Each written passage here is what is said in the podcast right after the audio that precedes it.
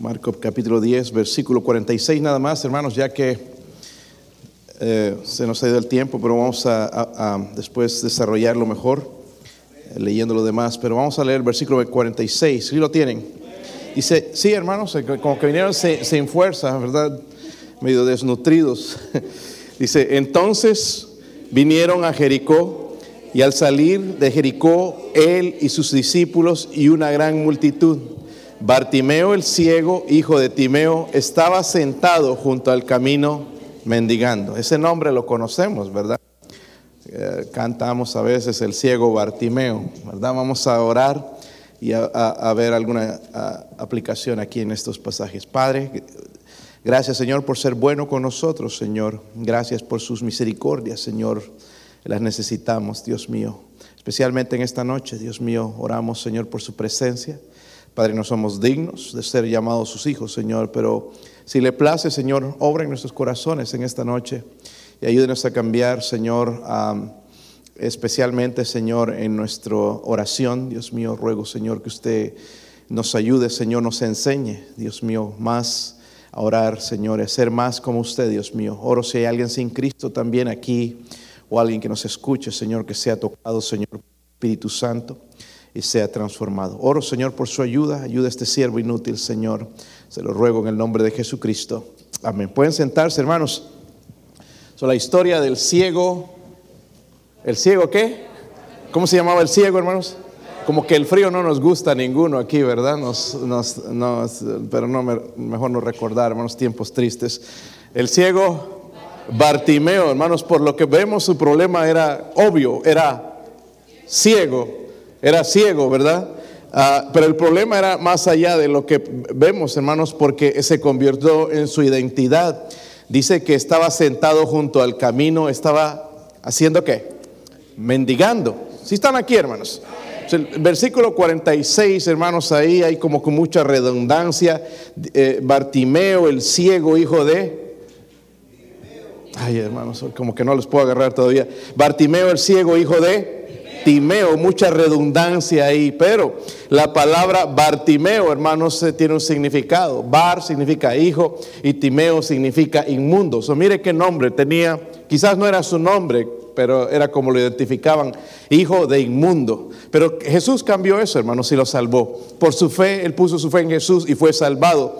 Vimos, eh, vemos, hermanos, que su fe estaba determinada en alcanzar a Jesús, porque en el versículo 48, por ejemplo, dice, "Y muchos le reprendían para que callase, pero él clamaba mucho más, hijo de David, ten misericordia de mí. Dice que él clamaba mucho, estaba pidiendo, estaban tratando de detenerlo, pero él seguía clamando, ¿verdad? Estaba determinado a alcanzar a Jesús. Ojalá, hermanos, agarráramos ese, ese carácter en nuestro cristianismo, de, de- de acercarnos a Jesús como él quiso.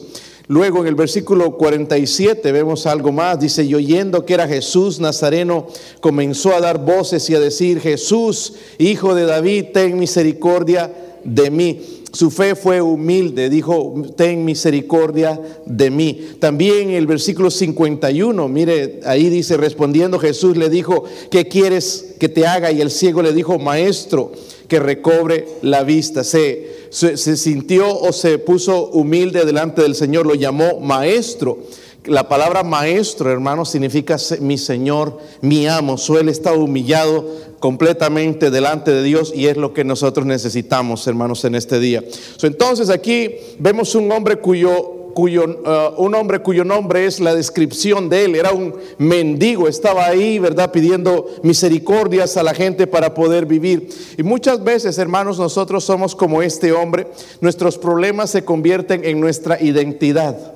Por ejemplo, el, el, des- el desanimado. Y ya el desánimo nos convertimos con eso, ya nos identificamos con eso, o el angustiado, o el ambicioso, y eso ya nos describe a nosotros, ¿verdad? Nos convertimos en esa persona. Pero el Señor lo salvó a él, ¿verdad? Lo sacó de ahí y lo, lo- cambió, como vemos al final, versículo 52, 52 dice, y Jesús le dijo, vete, tu fe te ha qué? tu fe te ha salvado. Se imagine esa situación en ese momento. No fue fácil para ese hombre, hermanos, él era ciego. Quiere decir que no podía ver No podía ver, pero podía escuchar el caos alrededor.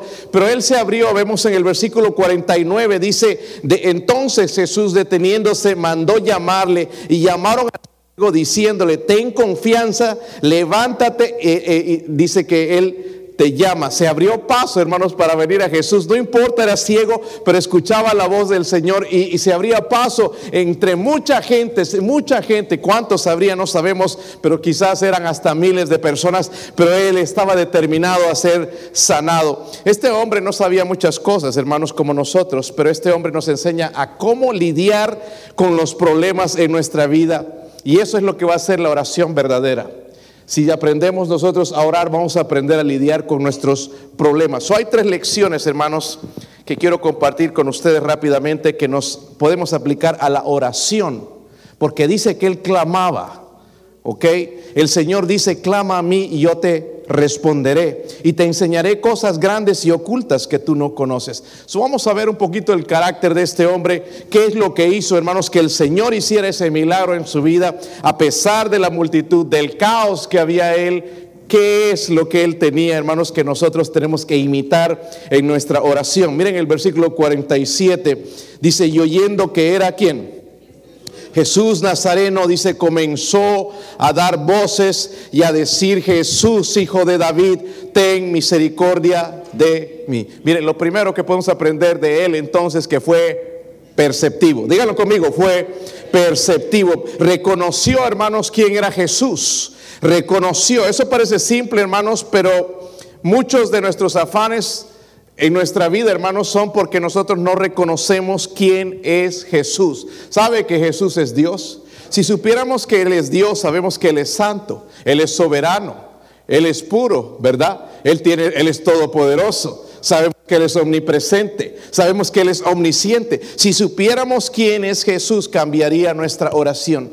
Porque a veces oramos, hermanos, pero con dudas. ¿Será que lo hará? ¿Será que quiere hacerlo? Si oramos en su voluntad, Dios lo va a hacer. Pero tenemos que saber quién es Jesús. ¿Quién es Jesús? Él es el creador. Un día, hermanos, Él va a ser el juez. Es el que murió por nosotros, pero un día Él va a ser el juez de este mundo. Y Bartimeo sabía que Jesús era el hijo, dice, de David. Cuando habla de eso, hermanos, nosotros quizás no lo entendemos, pero está hablando, pensando, Él es el Mesías.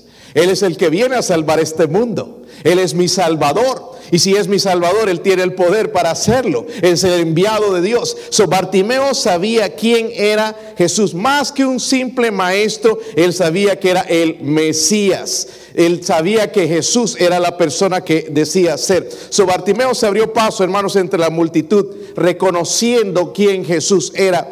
Ahora el Señor le dice a la mujer samaritana en, en Juan 4:10. Recuerdan esa historia, ¿verdad? Cuando él va allá y, le dice a la mujer, dame de beber. Y lo que él quería, hermanos, no era el agua, sino quería salvar, el, aunque él tenía sed, pero salvar el alma de esta mujer que estaba perdida. Y esta, él le dice a, la, a la mujer, si conocieres el don de Dios, si conocieres el don de Dios, ¿y quién es el que te dice, dame de beber? Tú le pedirías y él te daría agua viva si conociéramos el don de Dios y las cosas que Dios puede hacer a través de la oración. El problema, hermanos, de esta mujer todavía era que no entendía quién era Jesús. Pero cuando entendió quién era Jesús, Él la salvó, ¿sí o no?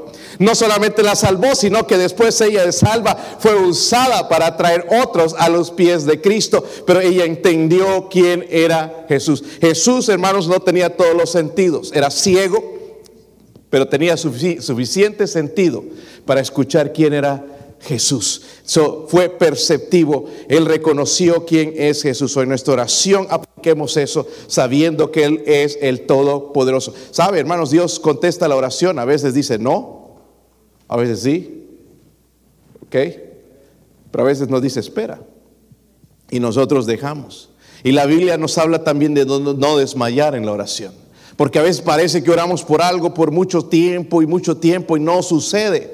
Pero Dios tiene su tiempo. Dios no está adelantado ni retrasado. Dios sabe. Dios tiene su tiempo, hermanos. So, nosotros tenemos que aprender a ser perceptivos en la oración, entender quién es Jesús. Él es Dios, amén. Él sabe mejor que nosotros, solamente que Él es soberano. Él va a hacerlo en la manera que Él quiere. Amén. número dos, miren el versículo 48. Y muchos le reprendían para que callase, pero Él clamaba mucho más, hijo, hijo de David, ten misericordia de mí. Esto es importante, hermanos, en la oración. Fue, ¿fue qué? persistente. Dice la escritura, muchos, no solamente era uno dos, muchos, quizás cientos, diciéndole, dice que se callara, ¿verdad? Pero él clamaba mucho más. ¿Qué hubiéramos hecho nosotros? Yo ya me hubiera callado. Ah, no, no le dejan aquí.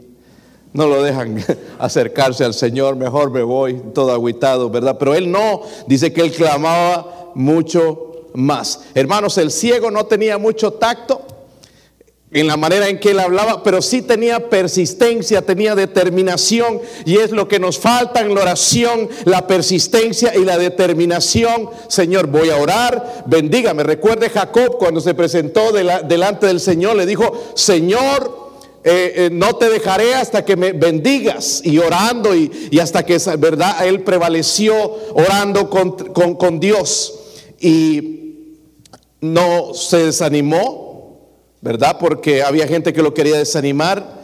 Le dijeron que se mantuviera alejado, pero él no se desanimó con esto. Entonces luego se abrió paso y fue persistente.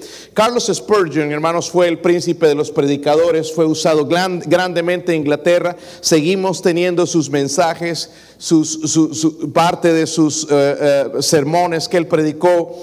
Dios lo usó grandemente y él dijo esto, oraciones frías jamás se ganan el oído de Dios. Oraciones frías jamás se ganan el oído de Dios. Ponte de rodillas con todas tus fuerzas si quieres eh, lanzar las flechas lo más alto que puedas al cielo. Para eso se necesita persistencia. Es lo que hizo este este ciego, hermanos, y por eso fue sanado. Luego dijo, hermanos, hijo de David, ten misericordia de mí. Esto es importante, hermanos, porque él vino a Dios no pensando, ay Señor, tú me debes, mira, no, sino que si iba a ser sanado era por la misericordia de Dios. Nosotros pensamos, hermanos, porque Dios no contesta nuestras oraciones, que nos enojamos con Dios y nos amargamos, cuando, hermanos, en realidad es su misericordia lo que necesitamos.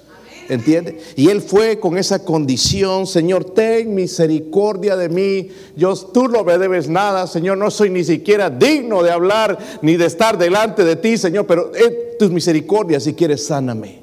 Y el Señor fue tocado con eso. Todo lo que quería, hermanos, era la misericordia de Dios. miren el versículo 51. Respondiendo Jesús le dijo, ¿están ahí, hermanos? ¿Qué quieres que te ¿Qué le hubiéramos dicho nosotros? Señor, no tengo casa. Me gustaría una allá en aquel barrio, allá en Farragut. Al lado del lago, Señor, mejor porque me gusta pescar.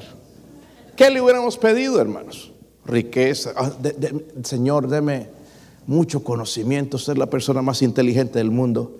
Pero el, ciego no hizo eso, ¿verdad? Respondiendo Jesús, le dijo, ¿qué quieres que te haga? Y el ciego le dijo, maestro, que recobre la vista. Pues primeramente fue perceptivo, sabía quién Jesús era, que Él es Dios, es el Mesías, tiene poder, Él puede sanar, Él puede hacer, puede deshacer. Amén. Pero fue persistente también. Y al último, vámonos, vemos que aquí fue particular. ¿Qué quiere decir con eso, pastor? Ahorita lo voy a decir. Es, fue específico. Dígalo conmigo, fue Miren, hermanos, muchos de nosotros no sabemos orar. Ahí le damos vuelta a la oración así para decir una cosita y ni siquiera nosotros sabemos lo que estamos pidiendo. Pero este hombre fue específico. Mire qué oración más sencilla. ¿Qué quieres que te haga? Y él, él, le dijo, maestro, que recobre qué? Lo que él necesitaba, hermanos, era la vista. Amén. Todos necesitamos misericordias de Dios en esta noche. ¿Cuál ¿Qué tipo de misericordia necesitas? Él necesitaba la vista.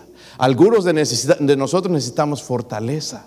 Algunos de nosotros necesitamos quizás ánimo en nuestra vida cristiana. Algunos de nosotros quizás necesitamos alguna ayuda espiritual, incluso a veces salud. ¿Qué tipo de misericordia? Porque todos estamos en necesidad de Dios.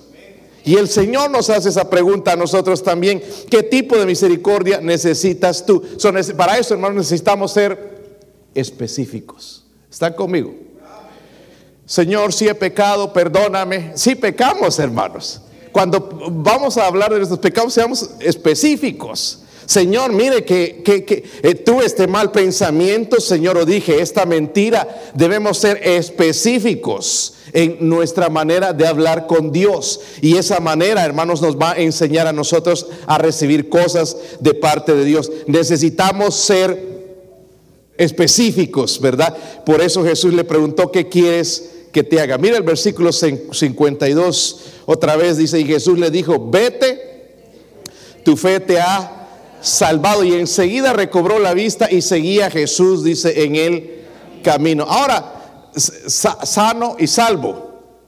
Ya no era aquel mendigo, ya no era el ciego, fue sanado, ahora fue salvado también, ¿verdad? Pero el Señor le dijo algo bien interesante, vete. Pero él no hizo eso. Amén.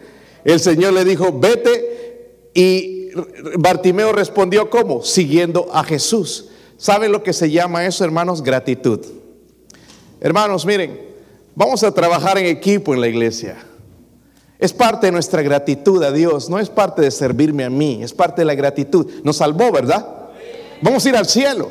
Un lugar, hermanos, que ni, siquiera merecemos. Vamos a caminar en las calles de oro. Vamos a vivir allá para siempre en felicidad, sin enfermedades, juntos todos para siempre. En ese lugar nos salvó, hermanos, del infierno, del lugar donde el diablo va a estar. Del dolor, del sufrimiento eterno, donde merecíamos estar. Nos salvó, ¿verdad? Pero ahora en la gratitud deberíamos servirle. No debían obligarme. Debería seguirle. Y es lo que Bartimeo también nos enseña, hermanos, porque dice, y enseguida recobró la vista y qué. ¿Y qué más? Sí notaron eso, hermanos. Y seguía a Jesús en el camino. ¿En qué camino? En el camino del Señor. Hermanos, es, está de más que nos tengan que decir, anda en el camino del Señor. Es parte de la gratitud. Amén seguir al Señor. Hemos sido sanados, salvados espiritualmente y deberíamos responder con gratitud a nuestro Señor, servirle en lo que Él nos pida. Yo hubiera querido que conozcan personalmente al hermano Enoch. Está pequeñito así, pero tiene poderes, hermanos, se nota. Para poder guiar a ese hombre, hermanos, en los últimos minutos de su vida y mostrarle cuando le salió con un revólver el camino de la salvación y decirle al hombre, si quieres dispárame, yo sé dónde voy. Pero si yo agarro la pistola y te disparo a ti, ¿dónde irías?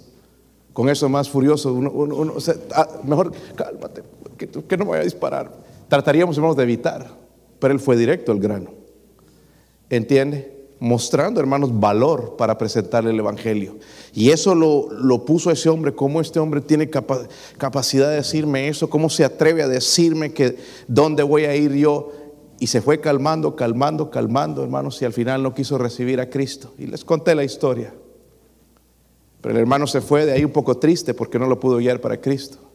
Y los que han testificado, algunos se, se dan cuenta, hermanos. Es una frustración de haber dejado a esa persona, pero es en el tiempo de Dios. Y se fue y, andaba por otro lugar y de repente escuchó gritos por ahí. Y escuchó el frenar de un camión y se dieron la vuelta y era este hombre eh, arrollado por un camión de esos grandes trailers. Y, lo, había arrastrado, le, rompió varios miembros de su cuerpo, piernas y todo, dice que estaba por un lado y, el cuerpo nada más solito, así estaba ahí tendido boca abajo en, el, en, la tierra, porque no es pavimento. Y fue él, él no sabía que era ese hombre todavía, lo levantó. Yo, a mí me hubiera dado miedo ver, ver, toda esa sangre ahí, me hubiera hasta desmayado, creo. Pero este hermano tan valiente agarró, le dio la vuelta, todo lleno de sangre, todo arrastrado ahí por el camión. Le dio la vuelta y se dio cuenta que era el hombre al cual había testificado. Y solamente tenía unos segundos para decirle de Cristo, solamente unos segundos. Y le, dijo, ¿te acuerdas? Te hablé de Jesús y tú no lo quisiste recibir. Y las últimas palabras del hombre fueron, creo, y murió. Al último segundo en su vida. servir hermanos en ese lugar y ahora pide por obreros, no es algo que nosotros quisiéramos, honestamente yo no quisiera ir ahí. Si yo pudiera orar, Señor, no me envíe ahí, porque es un lugar muy caliente. Me gusta el lugar caliente, pero no tan caliente. ¿Entiende? La gente no tiene donde, no tiene dónde trabajar, no tienen dónde tener sustento. Eso no hay comodidades. Yo estaba viendo una noticia de Bolivia el otro día de esa área. El ganado, hermano, se muere. No hay sequía, no hay pastos. Se mueren ahí, ahí están muertos. No hay ni eso, hermano, no hay vida. Pero hay almas que necesitan ser salvadas. Y este hermano no está haciendo ahí porque lo están forzando, porque él podría haberse quedado en su pueblo, que es un pueblo bien bonito, en Santa Cruz. Bonito ahí, eh, estaría cómodo, pero no, está yendo donde Dios lo quiere. ¿Por qué? Eso se llama gratitud. Amén. Es el llamado de Dios, pero es parte de la... Me salvó, yo no, no merezco, no soy digno de escoger. Él tiene que escoger para mí.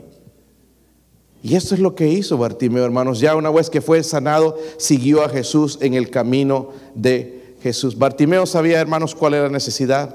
Fue específico al respecto. ¿Qué tipo de misericordia necesita usted hoy? Necesitamos ser específicos. ¿Hay alguna cosa que usted necesita particularmente? ¿Sí? ¿Alguien? Yo sí, hay cosas que yo necesito. Necesitamos ser específicos, no darle vuelta al Señor. Si tú conoces uno de esos pecados que tengo, Señor, sé específico. Señor, es la frialdad en mi corazón, Señor, ayúdeme en eso, por favor. Ser específico con Dios, hablar directamente con Él. De todos modos, hermanos, Él sabe, ¿verdad? So, este hombre fue perceptivo, esto podemos aplicarlo en la oración. Es, decir, hermanos, entendía quién era Jesús, fue persistente y fue particular, es decir, fue específico. So, la oración hace la diferencia porque Jesús hace la diferencia. Amén. Es interesante, hermanos, ese ciego, ¿verdad? Se abrió paso entre la multitud y llegó a Jesús. Estaba leyendo una noticia hoy, esto sucedió hoy, justamente hoy en Oregon ese estado, hermanos, donde frío y, pues ya está viniendo eh, la, nieve, no, no nevó, pero había la niebla, le dice, tan, tan, tan densa, que ahí en la I-5, creo que es en la Interstate 5, eh, era tan tensa, hermanos, que empezaron a chocar los carros. Y chocar y chocar, y venía otro y le daba y le daba, porque a veces las velocidades son hasta de 70, y darle atrás y así, y ver los camiones y las filas, 60 vehículos. No sé, toda la Interstate, hermanos, imagínense cuando hay uno aquí en la 40, se tranca. Pero 60 vehículos, hermanos, y con la gente muerta. Y te imaginas si tú estarías ahí en ese accidente en medio que no sabes a ir, que hirieron porque había gente muerta, pero también gente herida. Y si es uno de tus hijos, tú con tu hijo, y quieres llevarlo, ¿dónde lo llevas? Estás en medio de nada, no pueden pasar las ambulancias, no puede pasar nadie. ¿Verdad? La pura gracia de Dios. Y es lo que necesitamos en nuestras vidas. No hay salidas por ningún lado. No le vemos, no podemos resolver este problema. Ya he orado por esto y todavía no pasa. Y, se pone, y, no solamente hay ese problema, aparece otro, porque a veces parece que caen por todo lado. Y lo único que nos queda es las misericordias de Dios. Pero este hombre nos enseña a orar, a ser perceptivo, persistente, particular, es decir, específico. Vamos a ponernos de pie, hermanos, vamos a orar.